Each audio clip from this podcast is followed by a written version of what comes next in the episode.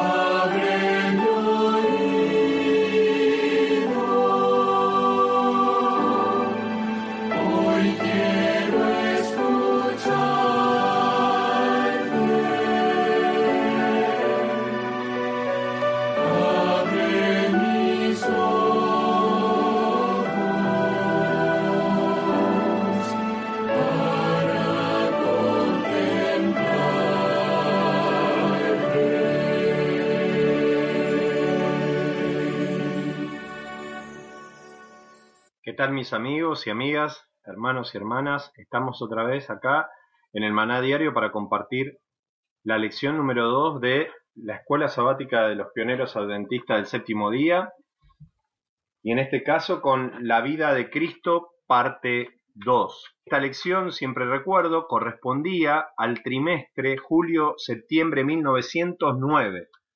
O sea que los pioneros adventistas, Ellen White, hermanos, han compartido esta escuela sabática. Yo hago estos audios con el fin de poder ayudar a los hermanos a gustar de la escuela sabática, principalmente que esta nos lleva a la Biblia y entonces gustar aún más de la palabra de Dios. Y a su vez, mi fin no es que, digamos, solamente queden escuchar el audio, sino en que ustedes mismos puedan ir a la palabra de Dios, puedan utilizar este instrumento que es la escuela sabática para que podamos crecer espiritualmente en la gracia del Señor Jesús. La verdad que cuando uno estudia eh, la palabra de Dios, recién leyendo algún pasaje que he leído un par de veces, sigo sacando del tesoro viejo nuevas perlas la verdad que es maravilloso. Y estamos estudiando en esta ocasión la sanación del paralítico que se encuentra en Juan capítulo 5. En el audio anterior vimos que este hombre estaba imposibilitado en llegar a un estanque que según la tradición creía un ángel de cuando en cuando agitaba el agua y el que tocaba el agua, el que ingresaba al agua, el primero, este era sanado. Vimos cómo la tradición de los hombres va en contra del Evangelio, porque esa tradición era exclusivista cuando Jesús vino a sanar a la humanidad. Y de hecho vimos que Jesús estaba al lado, la fuente de sanidad estaba al lado de este hombre. Este hombre buscaba por todos los medios ser sano, pero nadie le ayudaba y Jesús se aproximó a él para darle una oportunidad, la oportunidad que te está dando a vos y a mí mientras tengamos hálito de vida. Y con la pregunta, ¿quieres ser sano? La sanidad tiene que ver con la salvación. ¿Quieres ser salvo? Hace poco estuve hablando con el tío de un hermano en Colombia y la persona está postrada hace ocho años, el hermano casi con lágrimas yo entendí que me estaba pidiendo un SOS y hablamos de la palabra de Dios. El hombre católico, él me dijo, no, pero mi tío es católico, y uno le habló de que la iglesia católica no salva, la iglesia adventista no salva, la iglesia presbiteriana no salva. Quien salva es el mismo que se acercó al paralítico y le dijo, ¿quieres ser sano? Ese sí salva. Se llama Jesucristo de Nazaret. El mismo ayer, hoy y siempre. Esta persona creyó a la palabra. Hoy vamos a ver que no conocía quién era, pero aún así va a haber muchas personas en el reino de los cielos que le van a decir, Maestro, pero ¿cuándo hicimos esto por vos? No te conocemos. Y él les va a contestar por cuanto lo hiciste a un hermano más pequeño, a mí me lo hiciste. O sea, hay gente que ha sido tocada por el Espíritu de Dios, que Cristo ha estado obrando en su vida, sin ellos conocer quién verdaderamente era. ¿Y por qué hago esta introducción? Porque este hombre, vamos a ver en la lección de hoy, que no tenía idea quién era, pero la palabra de Dios, que es poderosa, obró en él la salvación porque él le creyó a la palabra. Tal vez no, no sabía quién era humanamente Jesús, pero la divinidad de Cristo obró la perfecta sanidad. El amor de Dios tocó a ese hombre, ese hombre creyó y fue sano. Así que vamos a continuar ahora con la pregunta 3. Nos dice así, narre la conversación que siguió como resultado de la sanación de este hombre. Este hombre fue sano porque creyó a la palabra. Dice que él no esperó sentirse sano. Él se aferró de la palabra como su única oportunidad, creyó en, la palabra y Dios le impartió poder una vez que él hizo el esfuerzo, o sea, eh, la voluntad humana la puso en sujeción a la divina e hizo el esfuerzo creyendo en el poder de Dios que obró en esa voluntad humana, la potenció y ahora él fue sano. Mis hermanos, lo que viene a continuación quizás es la parte triste, ¿no? De aquellos que nos creemos o se creen religiosos, pero no tienen a Cristo en el corazón. Porque vamos a leer los textos que siguen esa sanidad y vamos a ver que estos fariseos dijeron al ver el hecho contundente de la sanidad de ese hombre que hacía años que ellos conocían que estaba paralítico. Ellos no pudieron hacer nada, Jesús sí, sin embargo, ahora vamos a ver la reacción de estos hombres, que no quieren perder justamente el poder entonces los judíos, versículo 10, dijeron a aquel que había sido sanado, es día de reposo, no te es lícito llevar tu lecho. Y acá empezamos con algunas cosas muy interesantes. Ese día fue sábado.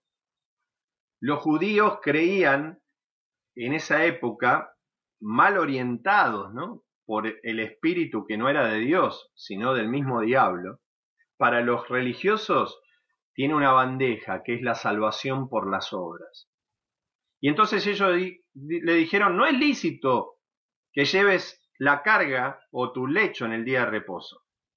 Ahora, cuando uno va a la concordancia, ¿no? Ahí podemos tener, algunas Biblias tienen la letrita A, nos lleva al libro de Nehemías, y es muy interesante, ¿no? Porque Jesús sanó y le dijo, toma tu camilla y anda. Pero si nosotros vamos al libro de Nehemías, vamos a encontrar un hecho que nos puede dar claridad sobre lo que dice la Biblia y no la tradición de los ancianos. Porque este es un tema que vamos a encontrar, por ejemplo, en las cartas de Pablo también, que hace frente a este punto. Nehemías capítulo 13, versículo 19 dice, Sucedió pues, cuando iba oscureciendo las puertas de Jerusalén, antes del día de reposo, antes del día de reposo, dije que se cerrasen las puertas y ordené que no las abriesen hasta después del día de reposo, y puse a las puertas algunos de mis criados para que en día de reposo no introdujeran carga. Pero acá nadie está hablando de una carga de un hombre que estaban llevando porque capaz que era paralítico también y lo introducían a la ciudad. Nadie está pensando en esto. ¿Cuál es el contexto bíblico de la carga? Vamos al versículo 15 y nos vamos a desasnar con la misma palabra de Dios de En aquellos días vi en Judá algunos que pisaban lagares en el día de reposo, o sea, en el sábado, en el Shabbat, y que acarreaban haces y cargaban asnos con vino, y también de uvas, y de higos, y de toda suerte de carga, y que traían a Jerusalén en día de reposo, o sea, en sábado, y les amonesté acerca del día en que vendían las provisiones. También había en la ciudad tirios que traían pescados y toda mercadería, y vendían en el día de reposo a los hijos de Judá en Jerusalén. Y reprendí a los señores de Judá y les dije, ¿Qué mala cosa es esta que hacéis ustedes profanando así el día de reposo? ¿No hicieron así vuestros padres y trajo nuestro Dios todo este mal sobre nosotros y sobre esta ciudad? Y vosotros añadís ira sobre Israel profanando el día de reposo. Y termino con el texto que empecé. Sucedió pues que cuando iba oscureciendo a las puertas de Jerusalén, antes del Shabbat, del día de reposo, dije que cerrasen las puertas y ordené que no las abriesen hasta después del día de reposo, y puse a las puertas algunos de mis criados para que en día de reposo, o sea, sábado, Shabbat, no introdujeran carga. Ahora, hermano, ¿qué tiene que ver un hombre que fue sanado y que llevaba su lecho, su camilla, su carga a su casa después de una obra milagrosa y poderosa de Dios en él. Si el contexto de Nehemías nos indica que ellos vendían y llevaban cargas para vender en el día de reposo, eso es lo que estaba prohibido. Eso es lo que dice el mandamiento de Éxodo 28 que vamos a leer. Dice, acuérdate del día de reposo para santificarlo. Seis días trabajarás y harás toda tu obra, pero el séptimo es para Jehová tu Dios. No hagas en él obra alguna ni tú, ni tu hijo, ni tu hija, ni tu siervo, ni tu criada, ni tu bestia, ni tu extranjero, que está dentro de tus puertas, porque en seis días hizo Jehová los cielos y la tierra, el mar, y todas las cosas que en ellos hay, y reposó en el día séptimo. Por tanto, Jehová bendijo el día de reposo y lo santificó.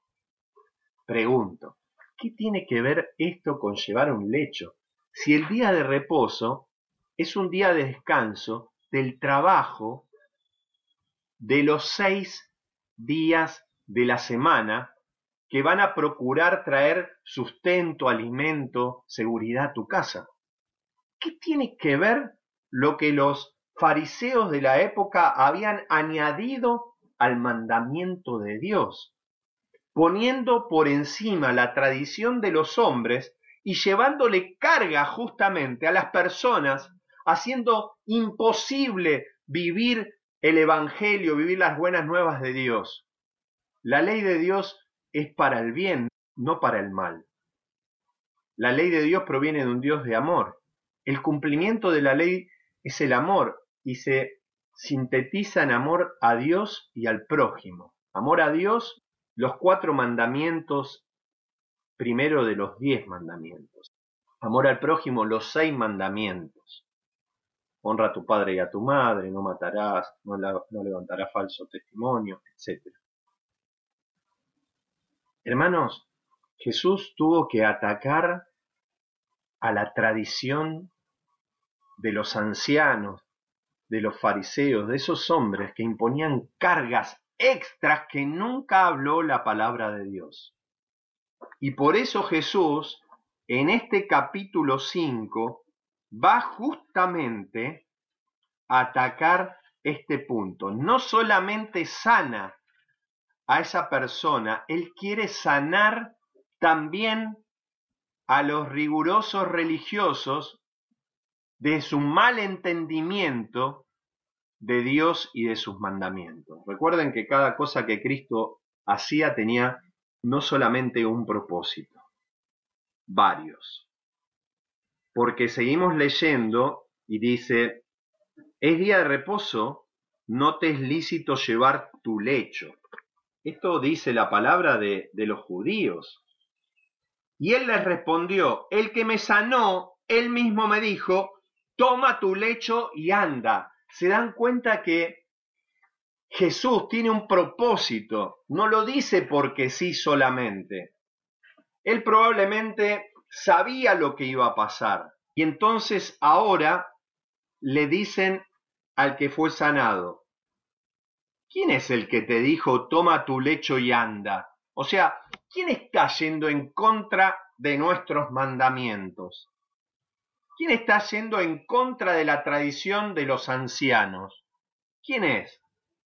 Y el que había sido sanado dijo, yo no sé quién fue, o sea, no sabía quién fue. Por eso les dije al principio que él creyó la palabra y la palabra de Dios tiene tanto poder, aunque no supiese él quién fuera, al creer en la palabra, y como ésta no puede ir en contra de sí misma, obra, y me acuerdo un texto que dice lo siguiente, está en Juan 6:63 si mal no recuerdo. El espíritu es el que da vida, la carne para nada aprovecha. Las palabras que yo os doy son espíritu y son vida. Y él aprovechó, aprovechó, le creyó al espíritu y recibió vida, recibió sanidad. Hermano, sigue el texto diciendo lo siguiente. Porque este hombre no sabía quién fue, según el versículo 13, la parte final es porque Jesús se había apartado de la gente que estaba en aquel lugar. Hizo su toque de salud y se fue, no buscando, digamos, ser visto, no buscando generar una algarabía quizás innecesaria, porque recuerden que Jesús estaba siendo perseguido ya, lo vimos en la lección anterior, y él se fue. Esto nos deja una lección también para nosotros cuando predicamos, cuando enseñamos, cuando hacemos algo en bien del prójimo. No debemos esperar que la humanidad reciba gloria. La gloria es para Dios. Yo no pretendo gloria cuando hago estas cosas, sino que justamente mi aporte, mi pequeño grano de arena, sirva para que otro sea tocado en el nombre de Jesús y reciba sanidad y vida eterna y crecimiento espiritual, ¿por qué no? Hermanos, esto deja grandes enseñanzas. Jesús se fue entre la gente. Esto me hace pensar la compasión también, la misericordia de Dios. Cuando supo que tenía 38 años de estar paralítico a causa de una enfermedad peor que era la parálisis, que era el pecado que lo había llevado a esto. Quizás tuvo que pasar todo este tiempo para que él se dé cuenta que necesitaba un médico, un médico que no solamente le sane su parálisis, sino que le perdone su pecado. Y esto lo digo por los textos que van a venir posteriormente. Entonces, saco otra lección acá. La compasión de Dios que emanaba del cielo al corazón de Cristo y de éste a las personas que necesitaban. Cuando él supo que hacía muchos años que estaba en este estado, él no pudo contener su compasión divina y lo sanó. Hago este silencio porque quizás Dios nos está hablando a nosotros también. Él sabe por lo que estamos pasando, Él no se olvidó de nosotros, pero llega en el momento más apropiado. Cuando más lo necesitamos es cuando llegan las cosas de Dios. Y nos llegan a veces como uno quiere, aún mejor. Las hermanas de Lázaro buscaban una sanidad. Jesús se retrasó un par de días. Cuando llegó, sus esperanzas por el piso.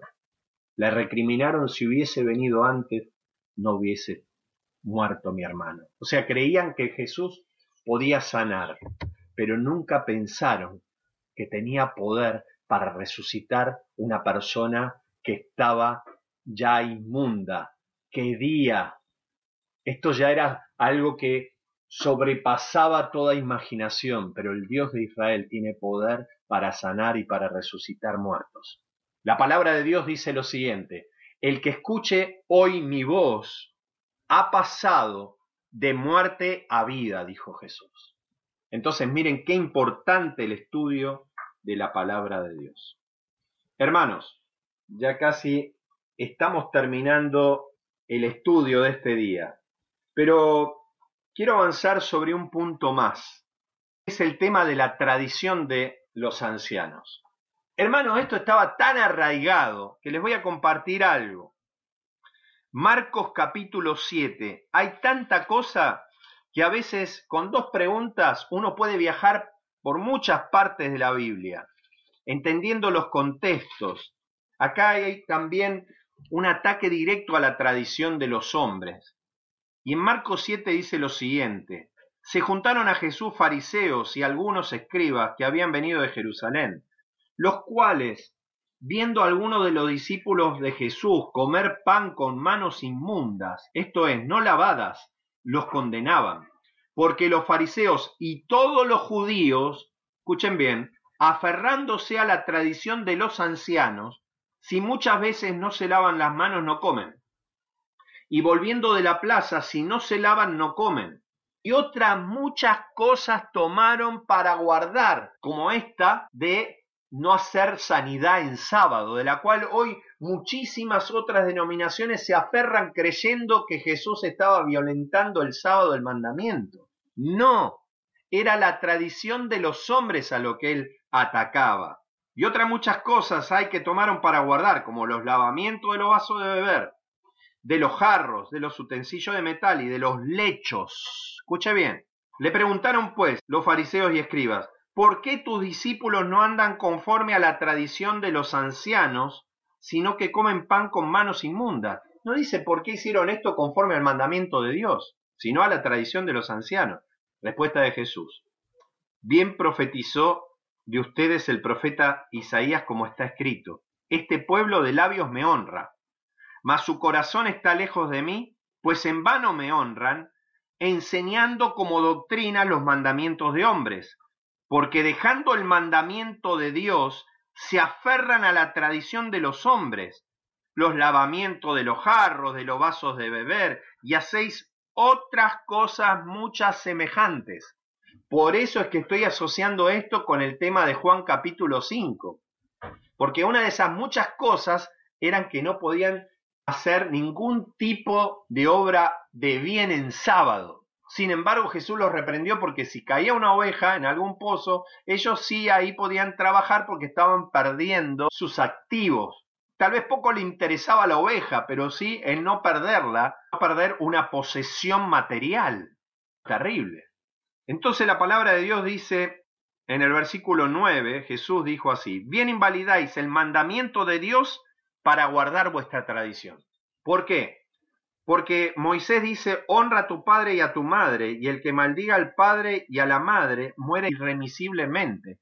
O sea, acá vemos una cosa interesante también. Moisés es mandamiento de Dios, no es tan solo los diez mandamientos, el quinto mandamiento. Esto de muera irremisiblemente está dentro de las leyes levíticas que forman parte del mandamiento de Dios. Pero ustedes dicen, basta que diga un hombre al padre o a la madre, es corbán, o sea, es una ofrenda a Dios todo aquello con que te pudiera ayudar, y no le dejáis hacer más por su padre o por su madre. En otras palabras, no, madre o padre, no te puedo ayudar porque esto está apartado para llevarlo al templo. Y así no guardaban el mandamiento que dice, honra a tu padre y a tu madre. Espero que no nos pase esto. Y de esa manera, versículo 13, invalidan la palabra de Dios con vuestra tradición que habéis transmitido y muchas cosas hacéis semejantes a esta. O sea, le dan tanta importancia a la tradición oral que dejan el mandamiento de Dios. Hasta el día de hoy hacen exactamente lo mismo. Por eso guarda con aquellos que quieren ir tras enseñanzas judías que van en contra de la palabra de Dios. Implementan un montón de cosas para guardar el sábado, pero el Espíritu de Cristo no está en el sábado, sino el tener que hacer un montón de cosas que la Biblia no dice que se haga. Qué tremenda enseñanza la de hoy. ¿Quién sabe mejor qué hacer en sábado que el Señor del sábado? Con esto termino la lección de hoy. Marcos capítulo 2. Y vemos que lo importante es la misericordia y la compasión y el hombre en sí, porque de tal manera amó Dios al mundo que ha dado a su Hijo unigénito para que todo aquel que en él cree no se pierda, mas tenga la vida eterna. Entonces, vamos ahora al texto final. Marcos 2.23. Aconteció que al pasar por los sembradíos un día de reposo, sus discípulos andando comenzaron a arrancar espigas. Entonces los fariseos le dijeron, mira, ¿por qué hacen esto en el día de reposo? No es lícito. O sea, otra vez, otro mandamiento de hombre. ¿Qué estaban haciendo ellos? Arrancando espigas. ¿Se podía arrancar espigas? Claro que sí, usted lo puede ver en Deuteronomio 23, 25, que si vos pasabas por el campo de un prójimo, podías arrancar las espigas, pero no meterle la hoz. O sea, podías pasar y tomar para comer en el momento, pero no para agarrar y arrancar y hacerte algo copioso de sacarle a tu prójimo para llevar a tu casa. Eso era robar. Pero si vos pasabas por el campo y tenías hambre, podías arrancar, estaba permitido hacerlo. Eso está en Deuteronomio 23, 25.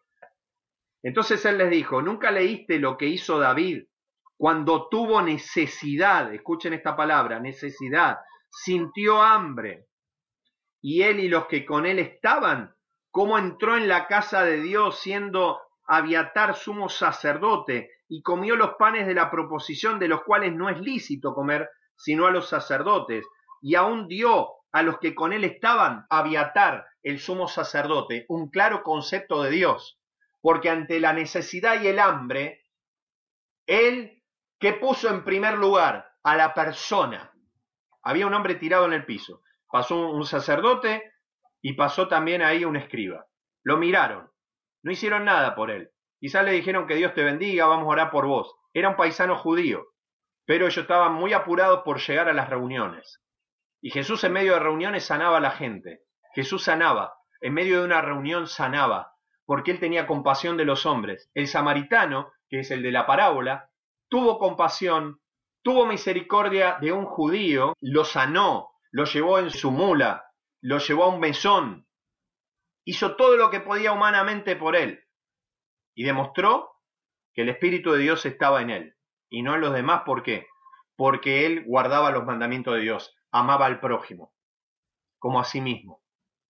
Y hermanos, acá pasa lo mismo. Abiatar tuvo compasión, vio el hambre de David y de los que con él estaban y les dio los panes de la proposición. Entonces después termina diciendo el versículo 27, también les dijo, el día de reposo fue hecho por causa del hombre, o sea, fue hecho a favor del hombre, fue hecho para misericordia del hombre, fue hecho para que el hombre sea elevado, para que el hombre tenga una comunión más íntima con Dios, para que el hombre conozca más a Dios, al Dios creador, al Dios sanador, al Dios del Shabbat, aquel que da reposo. Sábado fue hecho por causa del hombre y no el hombre por causa del día de reposo. Por tanto les digo que el Hijo del Hombre es Señor del día de reposo. ¿Quién mejor que Jesucristo para saber lo que hay que hacer o lo que no hay que hacer en sábado? Es lícito hacer el bien en el día de reposo. Que Dios te bendiga que haya sido de bendición esta lección maravillosa de la palabra de Dios. Que si hay alguien a que le hace bien, es a mí. Y espero que sea para vos también palabra de salud de parte de lo alto. Nos estamos encontrando próximamente en otro programa del Maná Diario.